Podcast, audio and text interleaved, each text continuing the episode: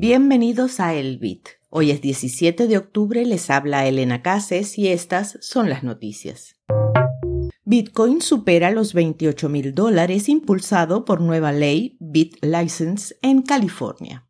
Minar Bitcoin es más difícil que nunca. Los bancos deben revelar sus exposiciones a las criptomonedas, dice regulador global.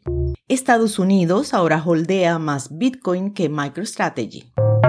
El 24 de octubre arrancará Aprendiendo Bitcoin desde la línea de comandos, el nuevo programa avanzado de la librería de Satoshi. Si eres desarrollador y estás listo para sumergirte en la tecnología Bitcoin, este curso es para ti. Inscríbete hoy en libreriadesatoshi.com.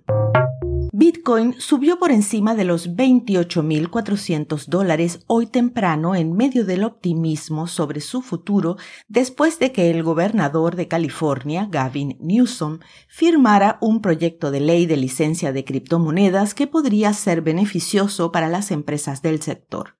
El gobernador firmó el viernes un proyecto de ley que exige que el Departamento de Protección Financiera cree un régimen de licencias y un marco regulatorio para las criptomonedas del Estado con un periodo de implementación de 18 meses a partir de 2023.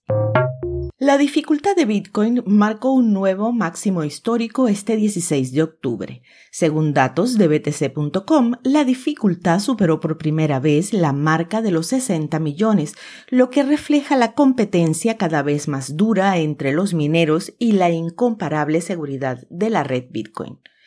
Sin embargo, la alta dificultad, combinada con los comparativamente modestos niveles de precios de la criptomoneda, podría afectar la rentabilidad de los mineros con unos gastos cada vez más elevados por Bitcoin. La reducción a la mitad del subsidio por bloque el próximo año recortará la cantidad de Bitcoin recibido por bloque minado en un 50%. Esto podría hacer que sea aún más difícil para los mineros obtener beneficios incluso con un precio de Bitcoin más alto. Los bancos deben divulgar información cuantitativa y cualitativa sobre sus actividades relacionadas con las criptomonedas, según un borrador de orientación publicado por el Comité de Supervisión Bancaria de Basilea este martes.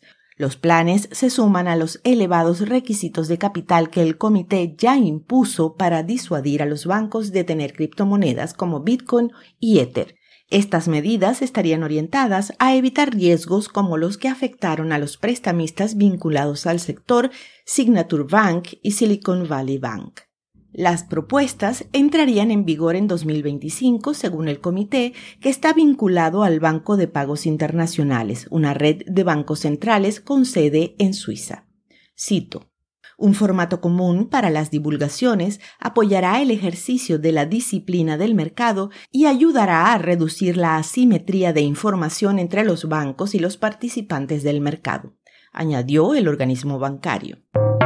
El gobierno de los Estados Unidos tiene en su poder alrededor de 194.188 Bitcoin que provienen de incautaciones realizadas desde 2020. Los bitcoins se mantienen en wallets del Departamento de Justicia y del Servicio de Impuestos Internos.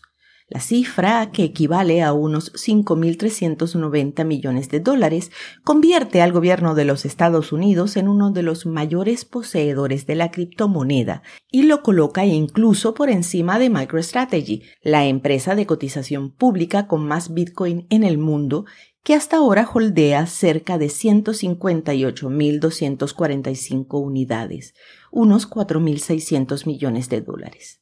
Los Bitcoin en manos del gobierno provienen de una serie de confiscaciones relacionadas con actividades delictivas que se han venido realizando en los últimos tres años. Al cierre, el precio de Bitcoin se mantiene alrededor de los 28.548 dólares por moneda.